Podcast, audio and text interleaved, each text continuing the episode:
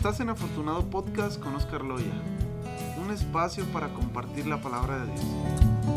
Afortunado es quien se atreve a vivir la experiencia de Dios y se deja acariciar por Él. Bienvenidos.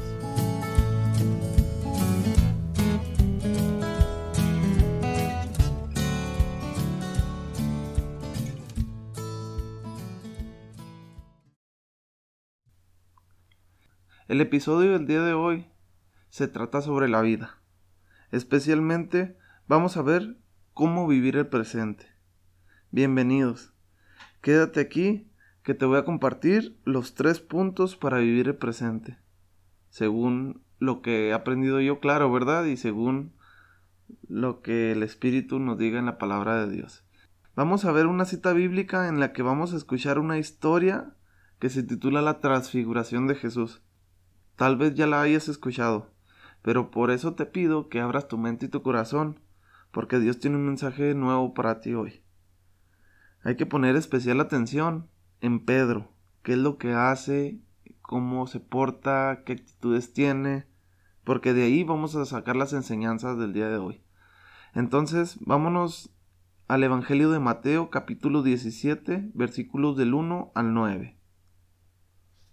Seis días después, Jesús tomó a Pedro, a Santiago y a su hermano Juan, y los llevó aparte a un monte elevado.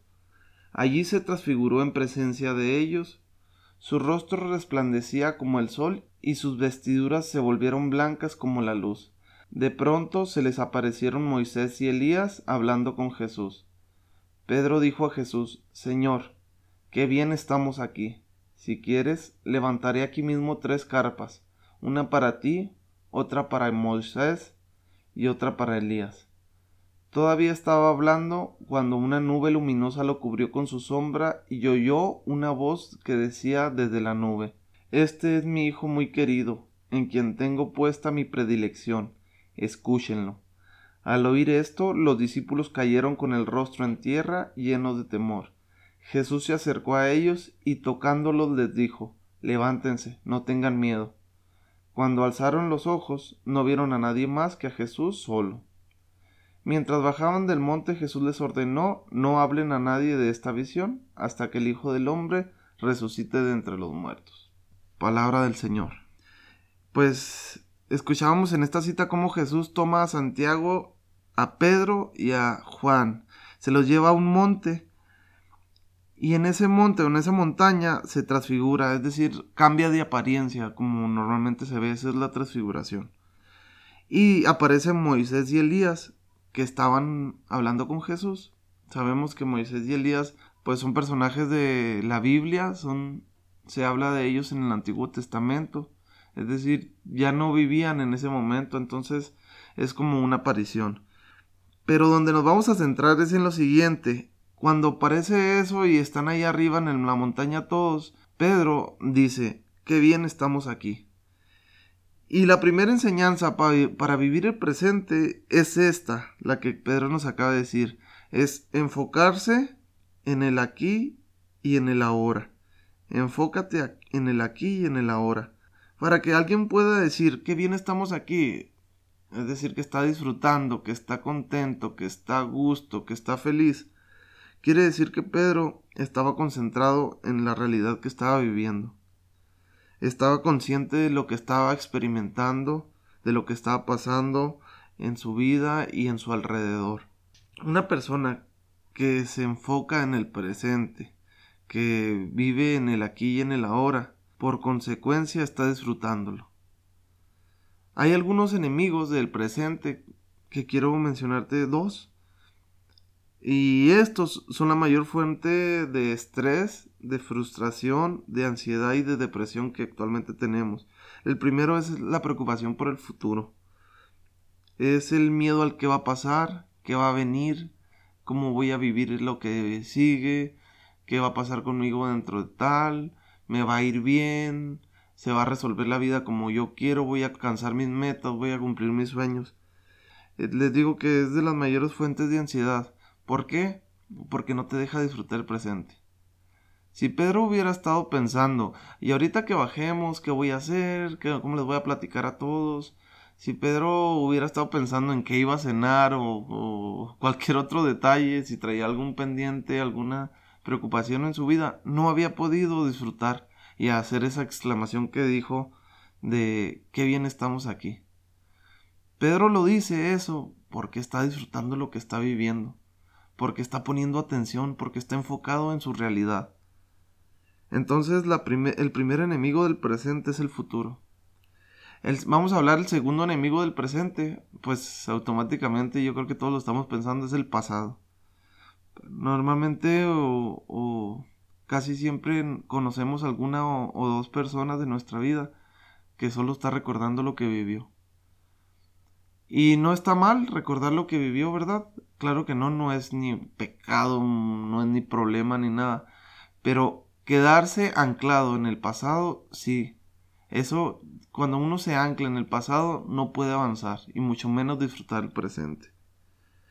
Yo vivía esto, en mis tiempos pasaba esto, o las generaciones de ahora, o las cosas son distintas. Una persona que está anclado en eso es casi imposible que pueda disfrutar lo que está viviendo actualmente. ¿Por qué? Porque está enfocado en el pasado.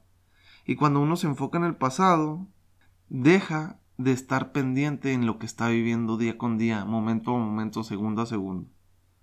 Nos volvemos como el término que actualmente estamos usando mucho, asintomáticos. Ya ven que el COVID en ocasiones o para algunas personas fue asintomático. Cuando vivimos en el pasado nos volvemos asintomáticos del presente, es decir, no sentimos, no disfrutamos lo que estamos viviendo en el presente. Este otro enemigo, bueno, los dos nos hacen asintomáticos, tanto vivir en el futuro como vivir en el pasado nos hacen asintomáticos de vivir en el presente. Y una persona asintomática no puede disfrutar porque no puede sentir. No podemos sentir, no podemos aprovechar la vida en lo que nos está pasando día con día. No tenemos una capacidad de ser felices. Entonces, aguas, aguas si nos toca normalmente estar en el pasado o en el futuro porque corremos el riesgo de ser asintomáticos. Y no quiere decir que con esto estoy peleado con el futuro, de tener sueños, de tener metas, objetivos. No, claro que no.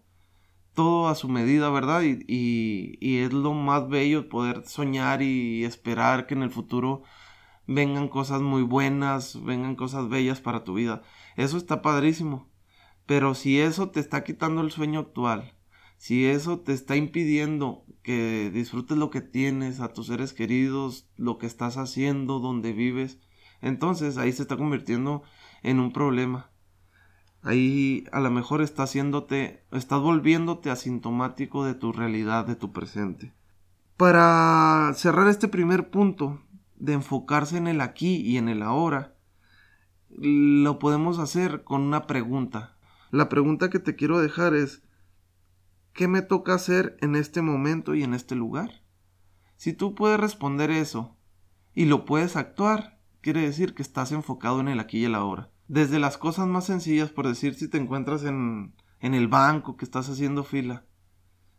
Tú decides si, si quieres estar enfocado en el presente y ponerte a platicar, ponerte a, mensajear con alguien que no has mensajeado hace mucho, preocuparte por cómo le fue en el examen a tu hermana, cómo, cómo, cómo están tus amigos, saludarlos, mandar un mensaje, hablar. O estar enojado porque no te ha llegado el momento de pasar a tu turno y estar peleándote con todos los ejecutivos y estar renegando de todo. Vivir en el presente es estar atento a todo lo que estás experimentando.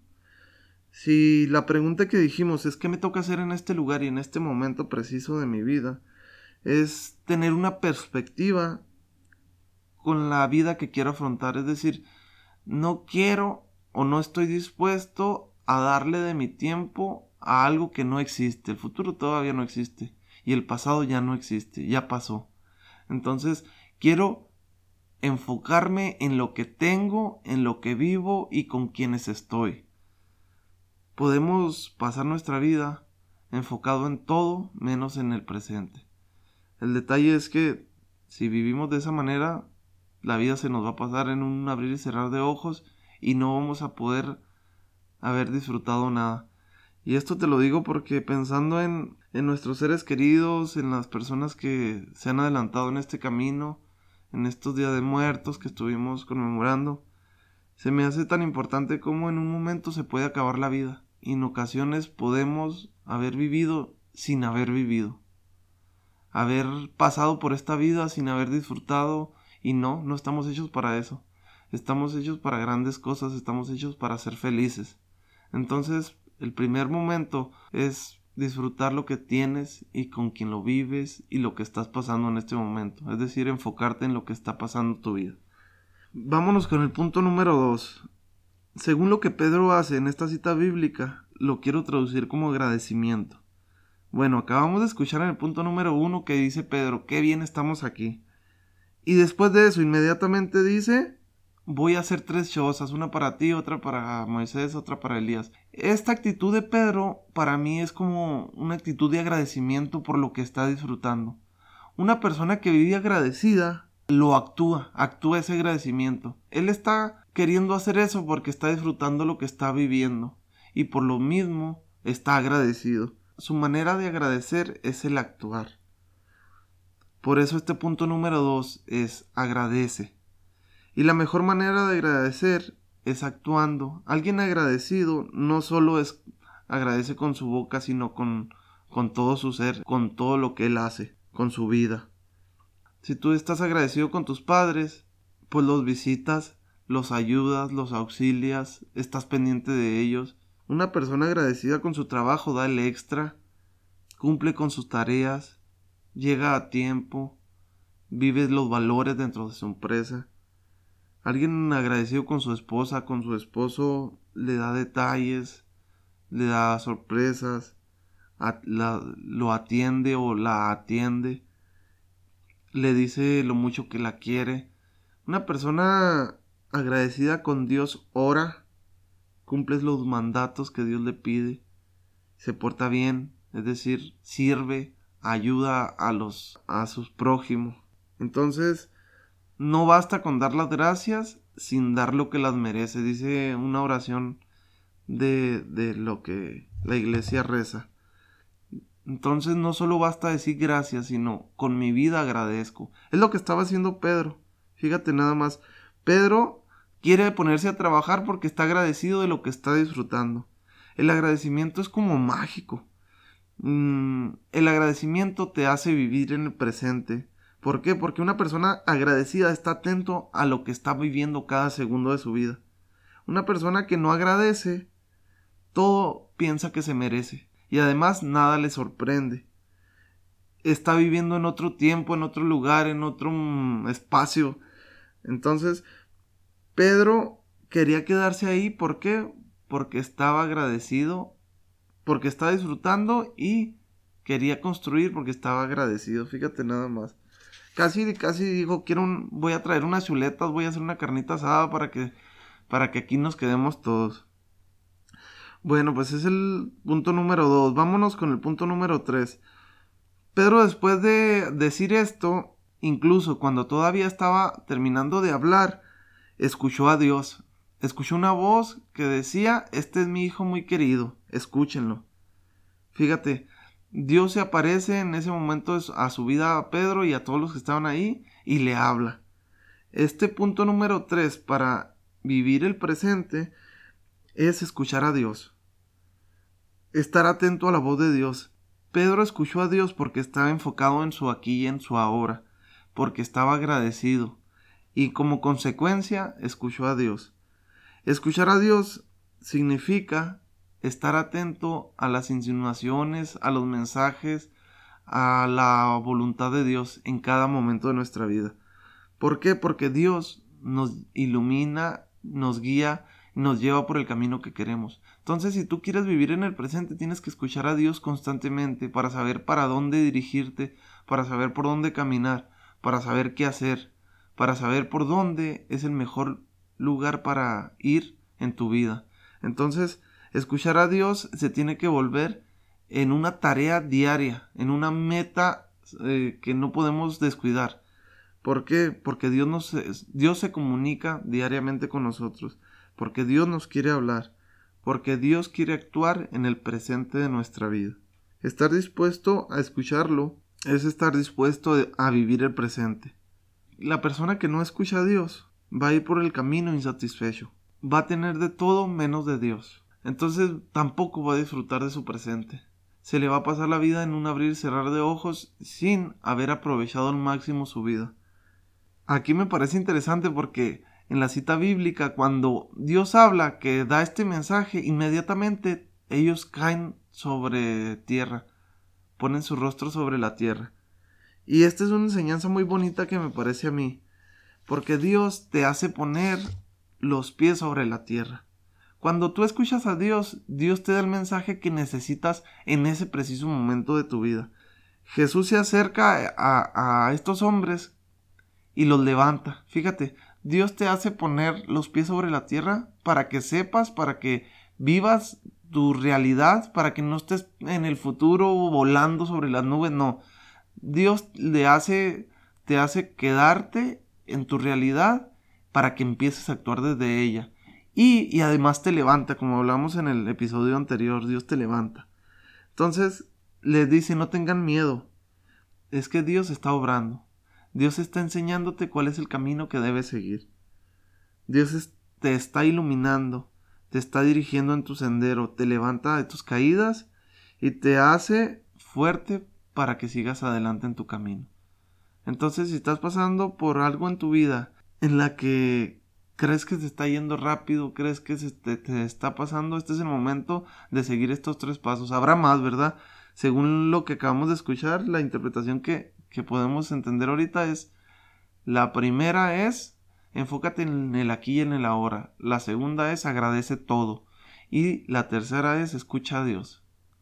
De ahí, una persona que hace estas tres cosas vive en su presente.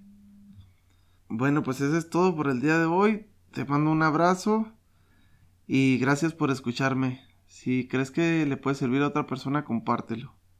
Gracias por todo. Nos vemos la próxima.